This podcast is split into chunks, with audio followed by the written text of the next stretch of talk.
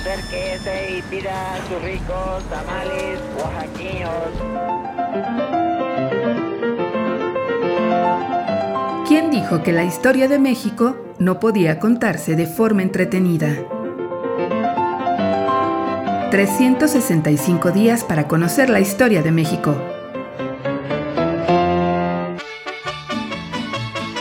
Lunes. Retratos. José María Iglesias. O soy el representante de la legalidad, o no soy, ni quiero ser nada, declaró el presidente de la Suprema Corte de Justicia, José María Iglesias.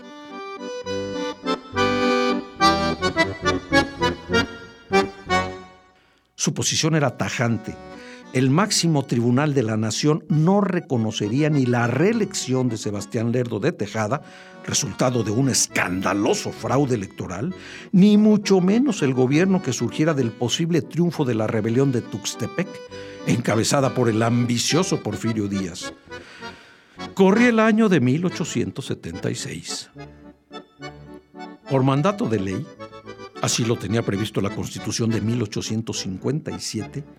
Iglesias debía asumir el poder ejecutivo interinamente, convocar a nuevas elecciones y sofocar el levantamiento del caudillo oaxaqueño. Era el único camino para mantener la legalidad y el orden constitucional. A través de un manifiesto donde fundamentó jurídicamente su proceder, Iglesias asumió la presidencia de la República. Pero ni Lerdo, que seguía considerándose el presidente, ni Díaz, el rebelde, le dieron importancia al notable jurista. Ambos estaban dirimiendo sus intereses personales en el terreno de las armas. Uno por mantenerse en la silla presidencial y el otro por alcanzarla. Don José María nunca había mostrado apego alguno por los cargos dentro de la administración pública. Los consideraba efímeros, incluso la presidencia. Lo movía una verdadera vocación de servicio.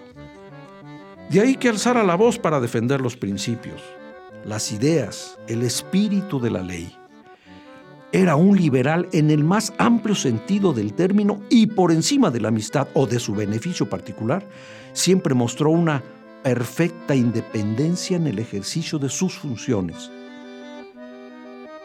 cuando sobrevino el levantamiento armado de Porfirio en 1876, Iglesias expresó, si el general Díaz llegara a dominar la República por la fuerza de las armas, sería simplemente un soldado afortunado cuyo imperio, más o menos largo, carecería siempre de solidez, de justicia, de legalidad, atributos que acompañarían en la última desgracia al funcionario designado por la Constitución para ejercer la suprema magistratura de la República.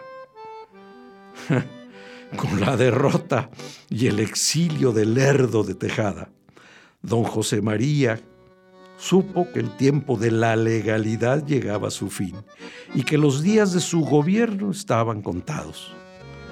Porfirio jamás reconocería su investidura presidencial. Ante el avance de las tropas porfiristas, abandonó el país en enero de 1877. Salvaguardar el orden constitucional, tal fue mi único propósito, tal el móvil único de mis conductas, escribiría en el destierro. Su vida pública y sus principios políticos, sin embargo, habían sido definidos con una palabra, coherencia. Retratos.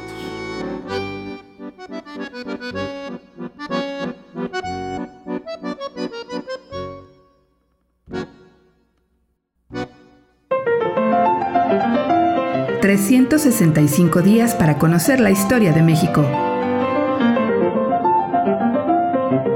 Esta es una producción de Radio Universidad de Guanajuato y la Dirección de Extensión Cultural en voz del Teatro Universitario. Serie basada en el texto de Alejandro Rosas, 365 días para conocer la historia de México.